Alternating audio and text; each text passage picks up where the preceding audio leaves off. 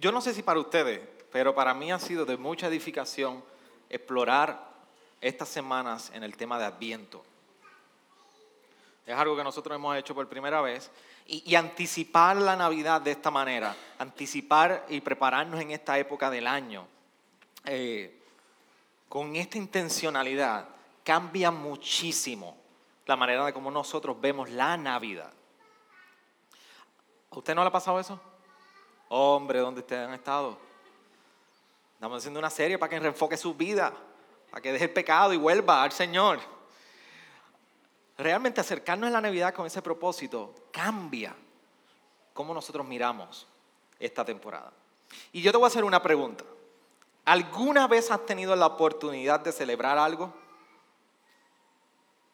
¿Cuándo fue la última vez que tuviste la oportunidad de celebrar una ocasión, un momento, una persona, una comida, un postre, una bebida, whatever?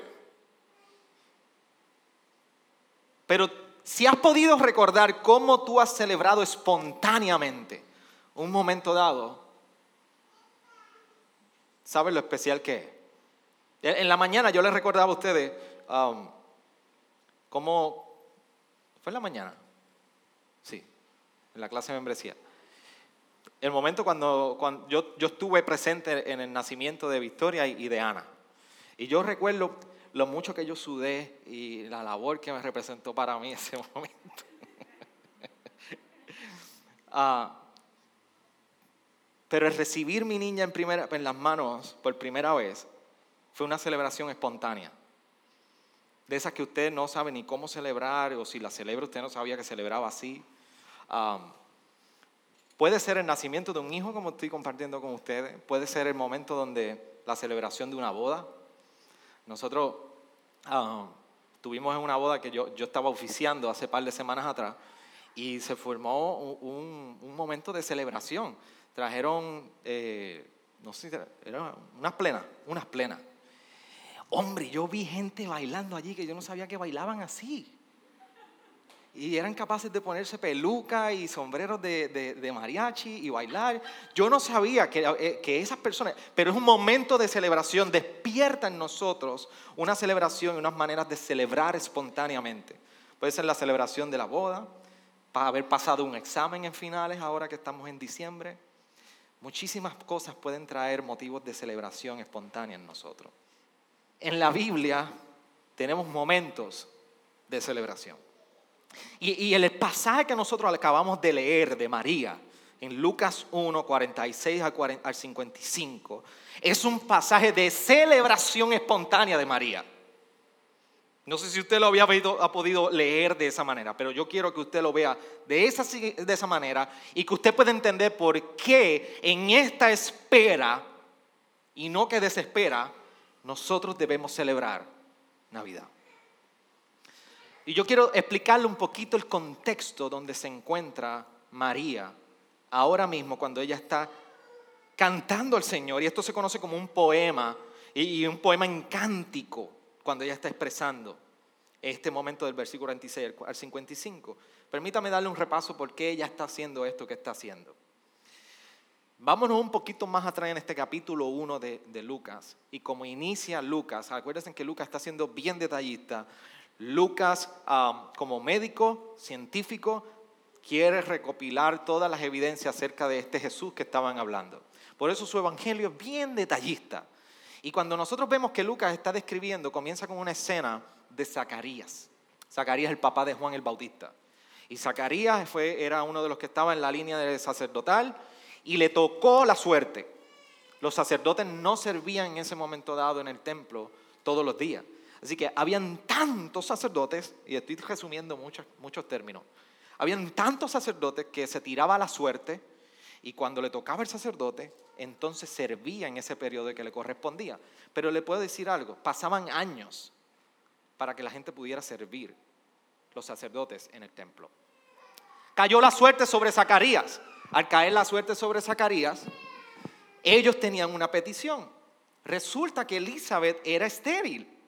Y Zacarías tenía el deseo de ir y servir al templo. Óigame, ¿acaso cuando usted viene a traer una petición y usted tiene un deseo fuerte en su corazón, ¿a dónde es que usted va a orar? ¿A la iglesia que uno se acerca? La iglesia uno se acerca con mucho más intencionalidad a orar y a poner y desbordar tu corazón delante de Dios. Zacarías va al templo con la petición y dice que el Señor concedió esa petición. Pero lo que Zacarías no sabía es cómo Dios iba a conceder esa, petición. Dios le trae una revelación de un ángel que se llama Gabriel y allí está el ángel Gabriel que se le presenta y le dice, Zacarías, tú vas a tener un hijo con Elizabeth. Pero Zacarías, como todo ser humano, estaba medio incrédulo y le dice, ¿cómo es posible? Si mi mujer ya, yo ni mi mujer, ya no, no vamos por mucho. Porque dudas, te vas a quedar mudo. Y lo dejó mudo. Dejó mudo a Zacarías. El asunto fast forward en la novela que nosotros estamos leyendo de Lucas 1, es que más adelante en ese capítulo 1, Elizabeth concibe. Y luego de haber concebido, eh, dice que en un momento dado, la escena se mueve, baja el telón y sube el telón. Y va a la escena a donde María.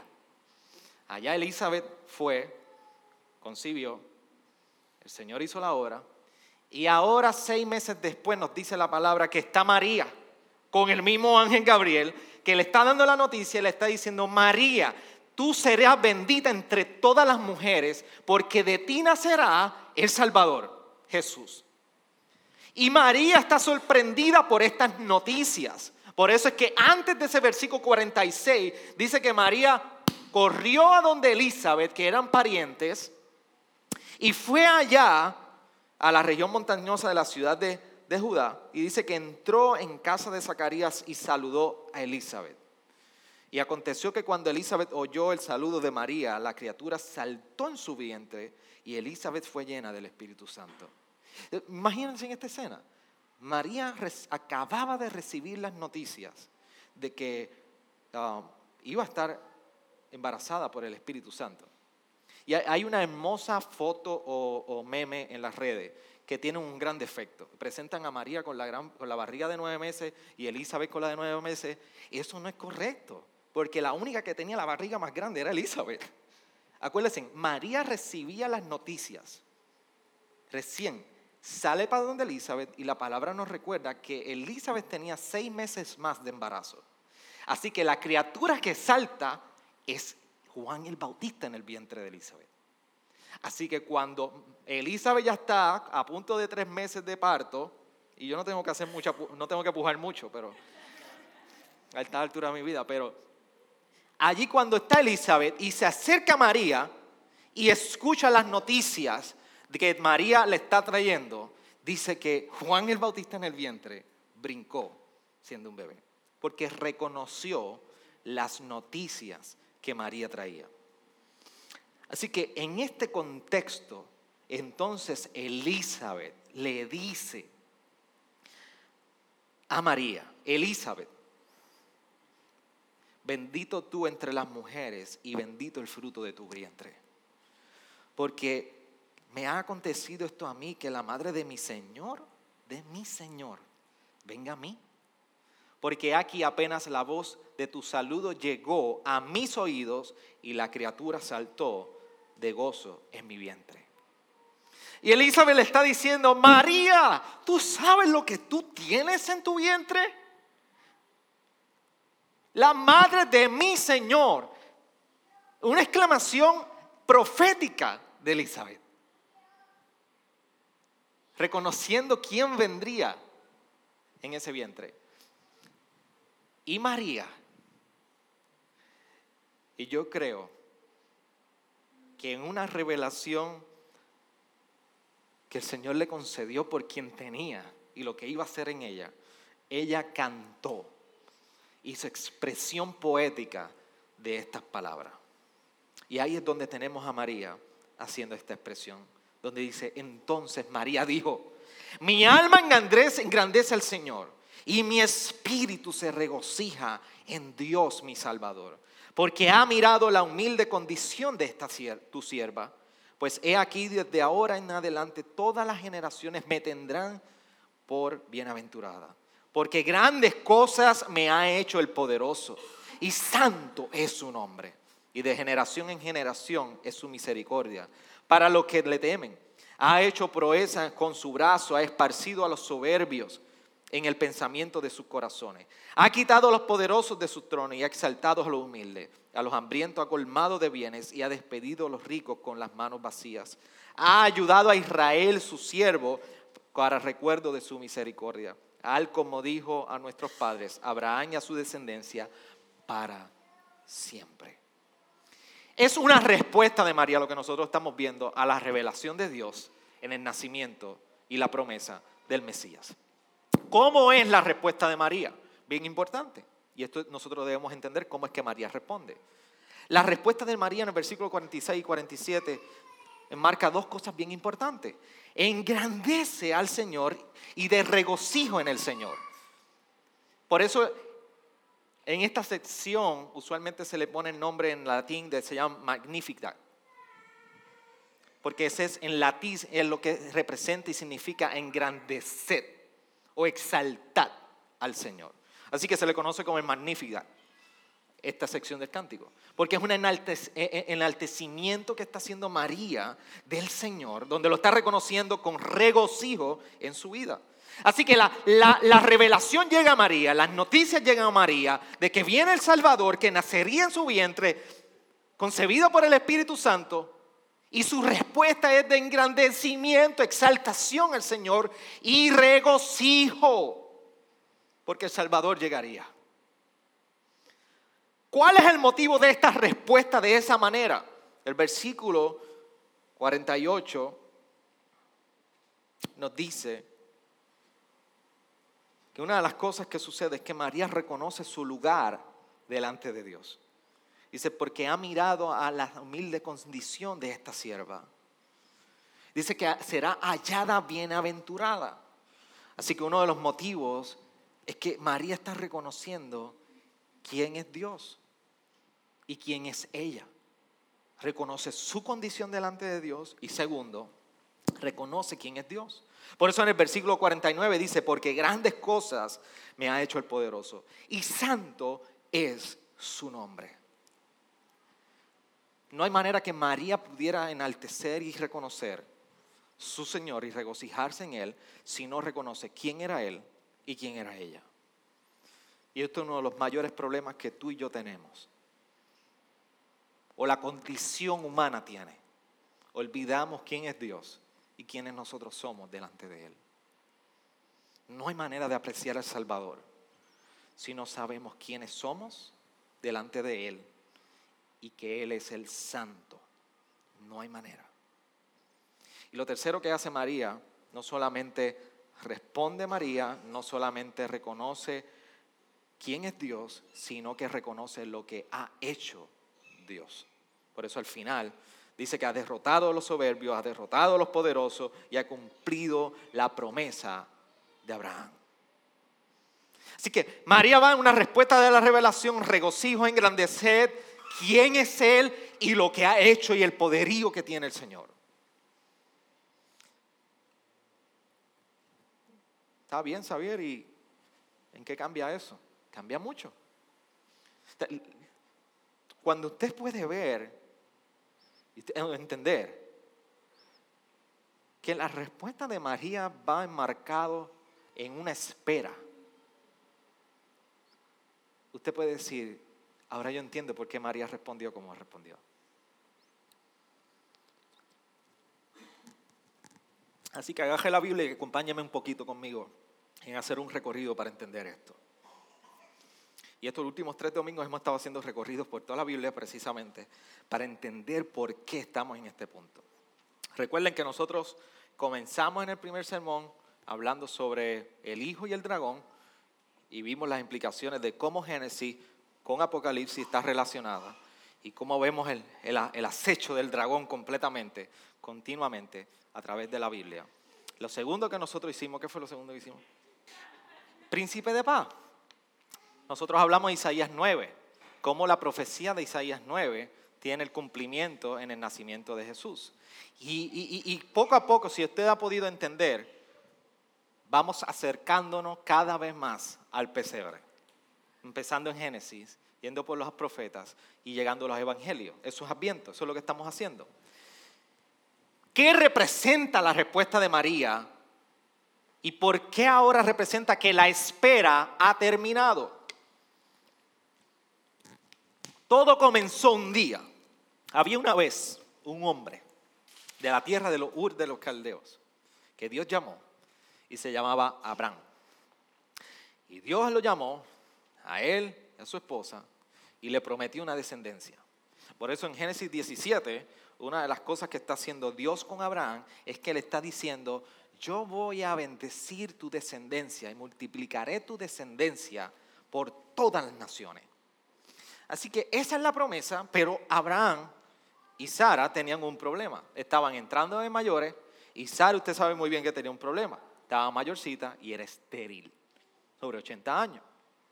No podía dar a luz. Aquí, así que la pregunta era, ¿cómo es posible que entonces ahora Sara fuera a dar a luz cuando ella estaba en su vejez?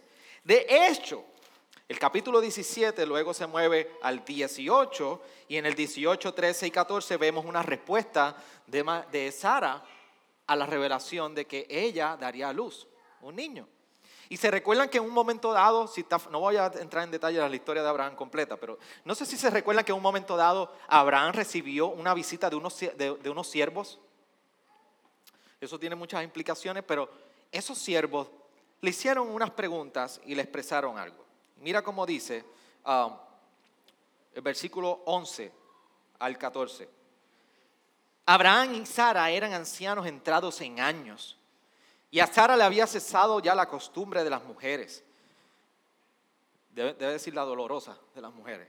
Y Sara se rió para, para sus adentros diciendo, ¿tendré placer después de haber envejecido siendo también viejo mi Señor?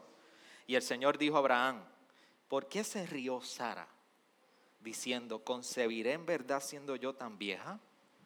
¿Hay algo demasiado difícil para el Señor? Volveré a ti al tiempo señalado. Por este tiempo, el Señor, el año próximo, y Sara tendrá un hijo. La incredulidad, incredulidad de Sara era evidente. Más adelante, el capítulo 21, nosotros vemos que Dios prometió, cumplió su promesa y concedió a Isaac. ¿Sabes cómo, ¿sabes lo que significa Isaac? Usted sabe que yo no, soy de dar muchos términos ni qué significa, pero en su, su, nombre en hebreo tenía mucho significado. ¿Sabes lo que pasó con Sara cuando respondió a la, a la promesa de que Dios le concedería un hijo? Se rió. El que se reirá, reirá. En capítulo 21 Dios cumple esa promesa. ¿De dónde proviene Isaac? De un, de un vientre estéril. ¿Y sabes lo interesante de todo esto? Que Dios utiliza ese mismo patrón para preservar su promesa de que el Mesías llegaría. De todo el linaje de Abraham, Dios continúa usando un patrón donde interviene milagrosamente, abre los vientres se cumple la promesa y continúa la descendencia. Y si no lo cree, sígame para que usted entienda. Después Isaac, el que se reirá, y Rebeca. Rebeca era estéril, no podía tener hijos. En Génesis 25, 21 usted lo va a encontrar. Dios abre el vientre y le concede un hijo. ¿Y se acuerdan de Jacob? Jacob que tenía Raquel y a Lea, eso era otros 20 pesos y entramos en otro momento de la historia, pero con Raquel, que era por quien él trabajó y celebró los primeros siete años, uh, espontáneamente le dieron a Lea. ¿Cuál era el problema de Raquel? Que Lea concebía y ella no podía. Así que Raquel era estéril, de igual manera en Génesis 30, 22 se nos recuerda que también Dios interviene, abre el vientre y concede un hijo nosotros seguimos viendo la descendencia naciendo y en un momento de ella los, los, los um, libertadores, los jueces, que Dios levanta a los jueces y uno de los jueces bien conocidos para nosotros fue eh, Sansón. Sansón proviene de unos padres que eh, su mamá era estéril. Manuel y su esposa Era estéril su esposa. Dios abre el vientre estéril y concede un hijo, que se llama Sansón. Y sabemos lo que representó en el pueblo de Israel como libertador. Sin embargo, más adelante en la historia, también vemos un evento que tiene mucha relación con la descendencia. Ana. En primero de Samuel nosotros vemos la escena, el Samuel abre con el libro de Samuel, precisamente que lleva el nombre de este niño que nació, abre con la petición de Ana por un hijo.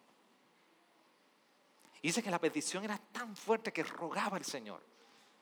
Y la petición delante de Dios estaba constantemente que el Señor le diera un hijo. Hasta que llega un momento dado donde Dios le concede, abre el vientre estéril y le concede un niño. Y este niño se llamó Samuel. Y lo interesante es que el cántico de Ana es el, tiene muchísimo paralelo con el cántico que María utiliza o expresa en Lucas 1. Lo que, lo que, yo quiero que usted entienda algo. Lo que, lo que María está cantando es porque conoce su, conocía la palabra. María conocía las escrituras porque lo que ella expresa había sido expresado previamente. Lo único que el significado no era el mismo. En el caso de Ana, apuntaba a un reconocimiento y una celebración por lo que Samuel haría. Ana estaba celebrando todo lo que ella entendía que Dios iba a hacer con Samuel. Por eso cuando vas al capítulo 1 de Samuel, el versículo 28 o 26, para empezar, dice, y ella dijo, oh Señor mío, vive tu alma Señor mío, yo soy la mujer que estuvo aquí junto a ti orando al Señor. Por este niño oraba y el Señor me ha concedido la petición que le hice, por lo cual yo también lo he dedicado al Señor. Todos los días de su vida estará dedicado al Señor y adoró allí al Señor. Y mire cómo comienza Ana cantando. Mi corazón se regocija en el Señor. Mi fortaleza en el Señor se exalta. Mi boca sin temor habla contra mis enemigos por cuanto me regocijo en tu salvación. No hay santo como el Señor en verdad, no hay otro fuera de ti, ni hay roca como nuestro Dios. No os jactéis, jactáis más con tanto orgullo. No salga la arrogancia de vuestra boca, porque el Señor es Dios de sabiduría y por él son pesadas las acciones. Quebrados son los arcos de los fuertes, pero los débiles se ciñen de poder. Los que estaban saciados se alquilan por pan y dejan de tener hambre los que estaban hambrientos. Aún la estéril da a luz a siete, mas los que tienen muchos hijos languidece. El Señor da muerte y da vida, hace bajar al Señor y hace subir. Y por ahí sigue todo su cántico de María, de Ana. ¿Se dan cuenta del paralelo que tiene con María? Yo les voy a explicar un poco sobre eso. Cuando nosotros nos movemos más adelante y varios cientos de años en la historia de Israel, llegamos a los evangelios. Acuérdense de esto, promesa de Abraham, Dios continúa con Isaac, toda su descendencia, Jacob, jueces, profetas, Samuel era uno de ellos, profetas y llegamos a la descendencia de Abraham en Lucas. ¿Se ubicó conmigo? Varios miles de años. Llegamos ahí y ahí está María celebrando. Elizabeth, cuya simiente era iba a jugar un rol importante en la salvación, en el anunciamiento de la salvación del Mesías, era un vientre estéril. María no era estéril. Lo, hermoso de esto es que Dios fue cada vez más anunciando y apuntando a algo mejor y mayor. Así que cuando llega el momento de María, es una virgen no que era estéril, era virgen. Y nace el Mesías. Por eso el cántico de María es el eco final del cántico de Ana. Mientras veíamos cánticos en toda la palabra y en la historia de Israel y en el Antiguo Testamento, anunciando y celebrando las maravillas que Dios haría por el niño que levantaría, María ahora trae un cántico que es el eco final de toda la historia de redención en el Antiguo Testamento, apuntando a algo mayor que se llamaba el Mesías, el Salvador. ¿Por qué un nacimiento virginal es tan importante? Ustedes saben que esta es una de las cosas que actualmente se trata de disminuir o subestimar en la palabra. Es uno de los mayores debates si realmente Jesús nació de una virgen. Porque si tú logras derrumbar la verdad de que Jesús nació de una virgen, tú acabas de derrumbar la necesidad de un Salvador. Porque el haber nacido de una virgen es la última señal que Dios apuntaba y estaba dando. Recuérdese de algo, un vientre, un estéril, no hay break si Dios no interviene. Un vientre estéril, aún en nuestros días con todo el adelanto de la ciencia que hay, y haya ética o no en lo que se hace, no hay manera de abrir un vientre estéril, sino en la intervención de Dios. Y miren esto, Dios a través de toda la historia estaba interviniendo, abriendo el vientre y haciendo nacer. En esta ocasión le dijo, y voy a dar, este es Dios, para que usted entienda, voy a dar mi última señal. No va a ser un vientre estéril, va a ser una virgen. Y esta señal apuntará a que no hay obra humana que pueda traer redención y salvación si no soy yo. Si no soy yo. Por eso el nacimiento virginal de Jesús es tan importante. Porque es la última señal de que la salvación proviene por obra de Dios y no capacidad humana.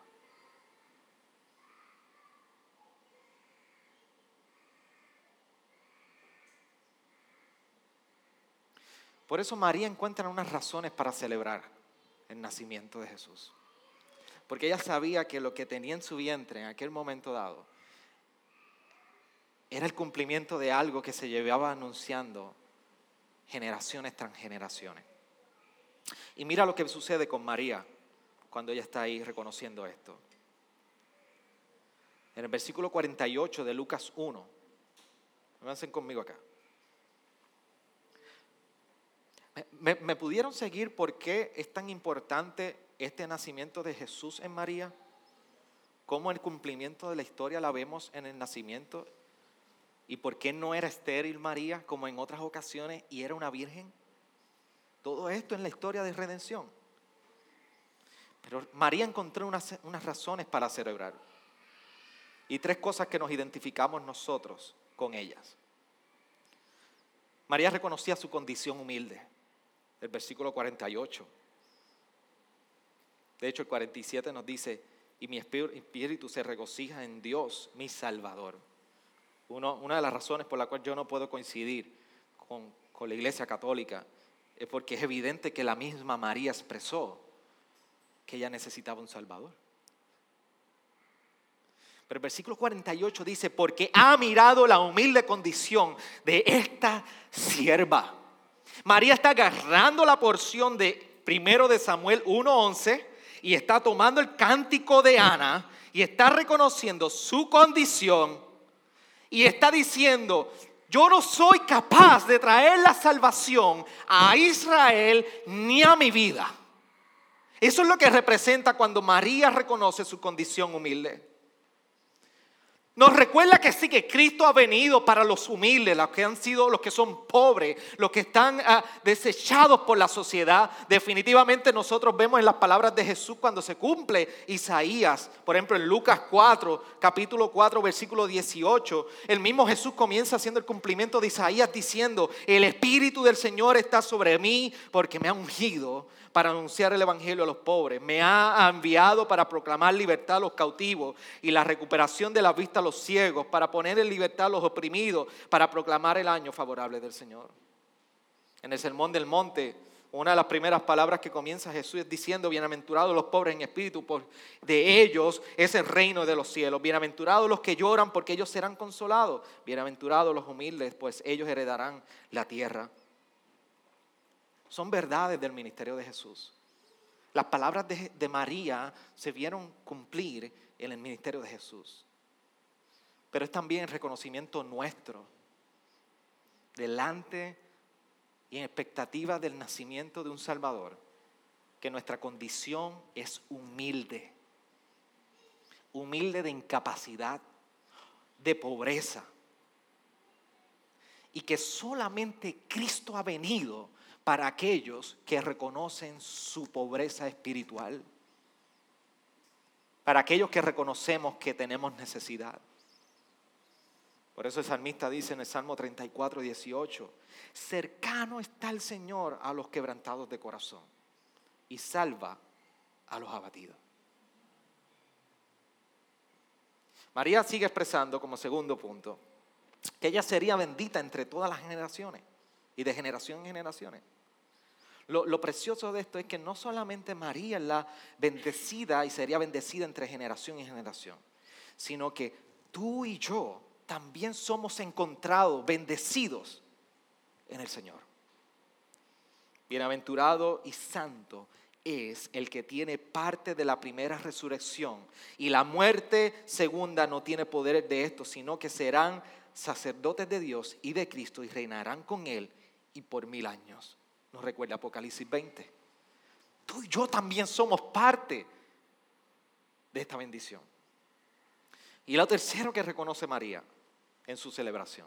Es la perfección de Dios. E, en la anticipación del nacimiento de Jesús, ella reconoce su condición humilde, ella reconoce lo bendecida que es en, en, su Salvador y reconoce también la perfección de Dios. De tres maneras.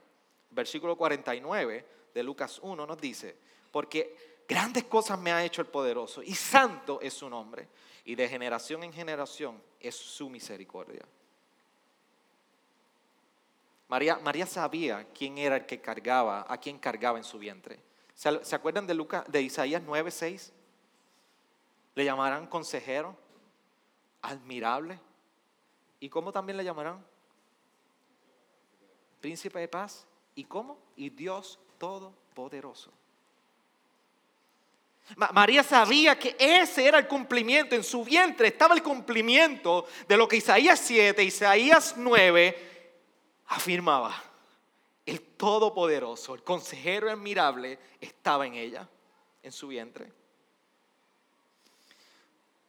Es la contraparte de lo que sucedió con Sara, cuando se dio la promesa de la simiente por primera vez. ¿Se recuerdan que el siervo le dijo a Abraham en el capítulo 17, ¿habrá algo imposible para Dios? ¿Sabe que Gabriel le dice a María, todo lo contrario, en el versículo 37 del capítulo 1 le dice, porque ninguna cosa será imposible para Dios. ¿Se dan cuenta cómo Dios está cumpliendo? Y hay una contraparte en cierto sentido cuando da la promesa, Sara se ríe, habrá algo imposible en el cumplimiento último de la promesa del Mesías y Dios recordando, no hay nada imposible para Dios. Porque este es el poder de Él. Déjeme decirle algo. Dios hace vientres estériles. Dios hace que esos vientres estériles puedan concebir. Y Dios hace que corazones de piedra se conviertan en carne. Esta es la promesa del Evangelio. La promesa del Evangelio es precisamente esa, que Dios es todopoderoso. Por eso Pablo era capaz de afirmar en capítulo 1, versículo 16 de Romano, porque no me avergüenzo del Evangelio, pues es el poder de Dios para salvación de todo el que cree, del judío, judío primeramente y también del griego. Porque en el Evangelio la justicia de Dios se revela por fe y para fe, como está escrito, más el justo por la fe vivirá. Así que María reconoce el poder del que estaba en su vientre. Lo segundo es que reconoce su santidad. ¿Por qué reconoce su santidad? Porque no hay manera de reconocer la pureza y santidad de Dios y tú no caer de rodillas o en adoración a Él. Y lo tercero que reconoce en el versículo 50 es la misericordia.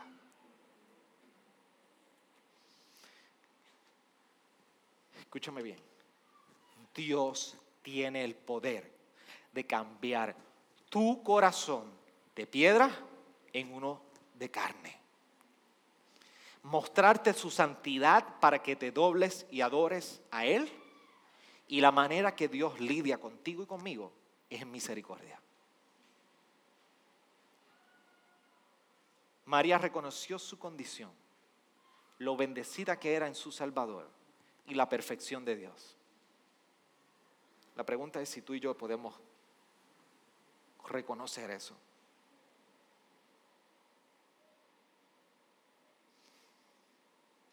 Más adelante nosotros vemos que María hace un cántico sobre la pobreza, los pobres, y sí hay una implicación de justicia social en todos estos textos. Pero ¿sabe lo que representa principalmente María en la expresión de todo esto? En nuestra necesidad, la bancarrota espiritual en la cual tú y yo nos encontramos. Y yo quiero que me escuche bien, porque ahora sí estoy terminando. Cuando usted puede apreciar el cántico de María, no hay manera que usted no pueda reconocer la necesidad de bancarrota y la necesidad, la necesidad de espiritual y vacío espiritual que hay en nuestra vida.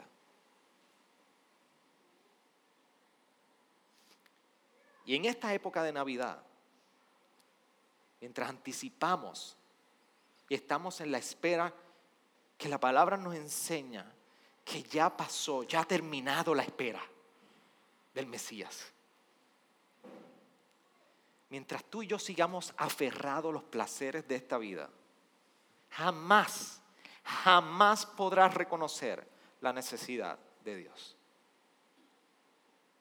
Nunca vamos a reconocer la necesidad de Dios mientras aferramos nuestras vidas a los placeres de este mundo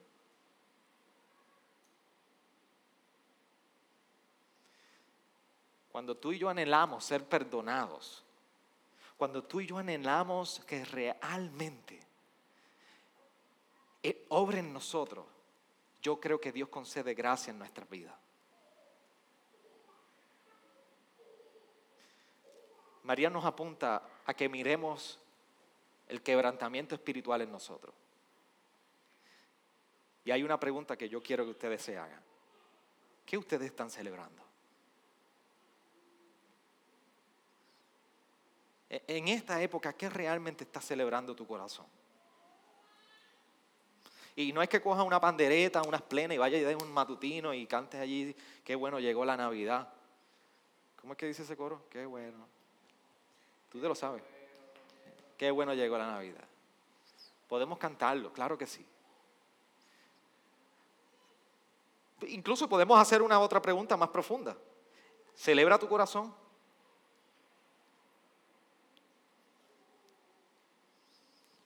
¿Cuál es la razón de tu celebrar hoy?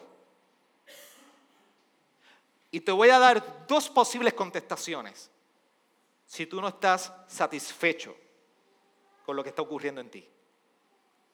Una, honestamente no estás celebrando nada porque no hay razones. Y la otra es que las razones por las cuales estás celebrando son totalmente contrarias o tergiversadas de la verdadera razón. ¿Por qué? Porque es una pregunta que va asociada a otra. ¿Dónde buscamos la satisfacción de nuestra vida? Si tú me dices a mí, Xavier, yo soy salvo, yo reconozco a Jesús, yo te quiero hacer una pregunta. ¿Te satisface Jesús? ¿Encuentras el deleite y el gozo y el contentamiento en Él que te pueden desprender de este mundo y de todo lo que tú tienes y realmente tú dices, me quedo con Cristo y me quedo con todo. Cuando tú llegas a ese estado en tu vida espiritual, tú dices, yo celebro. Yo realmente estoy celebrando una razón.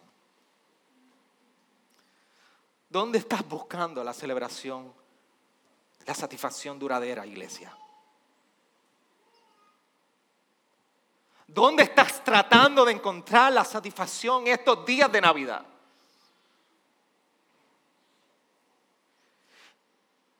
La noticia de un Salvador provocó en María una respuesta. Una respuesta evidente de edificación para nosotros. ¿Y tu respuesta cuál será? La espera ya terminó. El Mesías sí llegó. Y hay suficientes razones en Él como para que hoy, aún el dolor de nuestra carne, aún en nuestros bolsillos pelados, aún en la hambre de nuestra barriga y aún en las mil y unas conflictos que podamos tener en nuestra familia, fuera de nuestra familia, en trabajo, cualquiera que sea,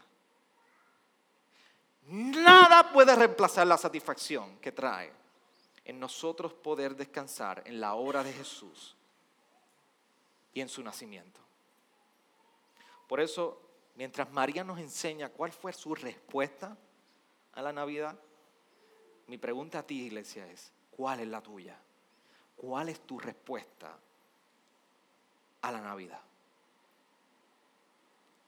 Jesús nos da una razón de respuesta, demanda una razón de respuesta. O nosotros lo celebramos hoy, o nosotros estaremos en la celebración del juicio venidero.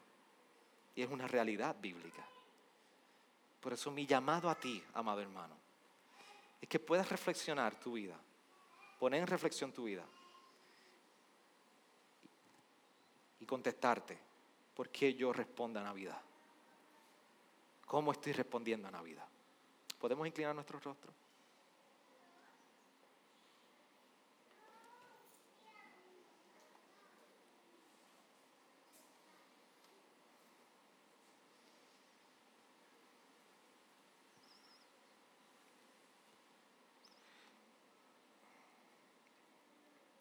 Yo quiero que tú te tomes unos minutos, un segundo, unos segundos. Y tú puedas reflexionar con el Señor. Y si hay áreas en tu vida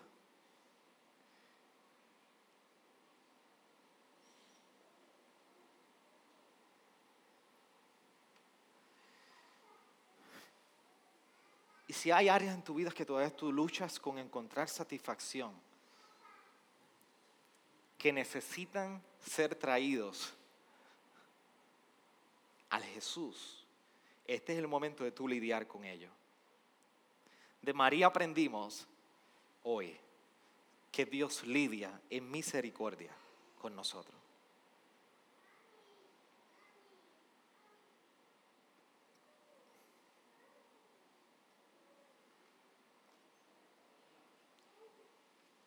De esa manera, yo quiero orar con cada uno de ustedes.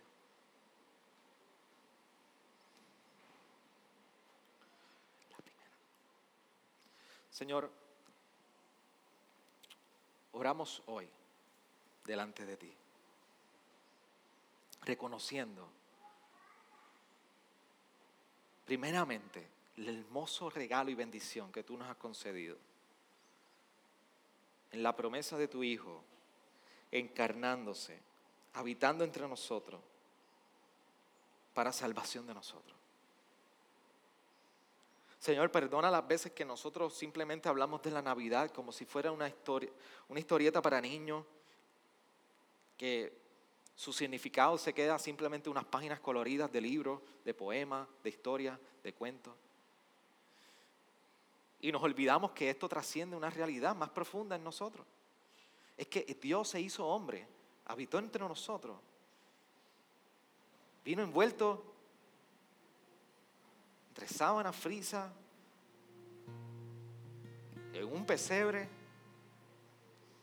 en fin, vino vulnerable como un niño para atender la condición más vulnerable de nosotros, que es el pecado. Perdona las veces que, que subestimamos esa obra, la miramos tan lejos y no forma parte de nuestro norte ni, ni la razón por la cual vivir. Por eso ayúdanos en esta hora a volver nuestros corazones a ti.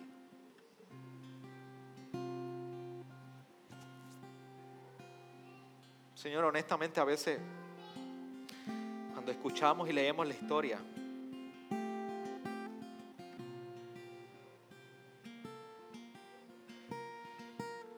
podemos reconocer que incluso aquellos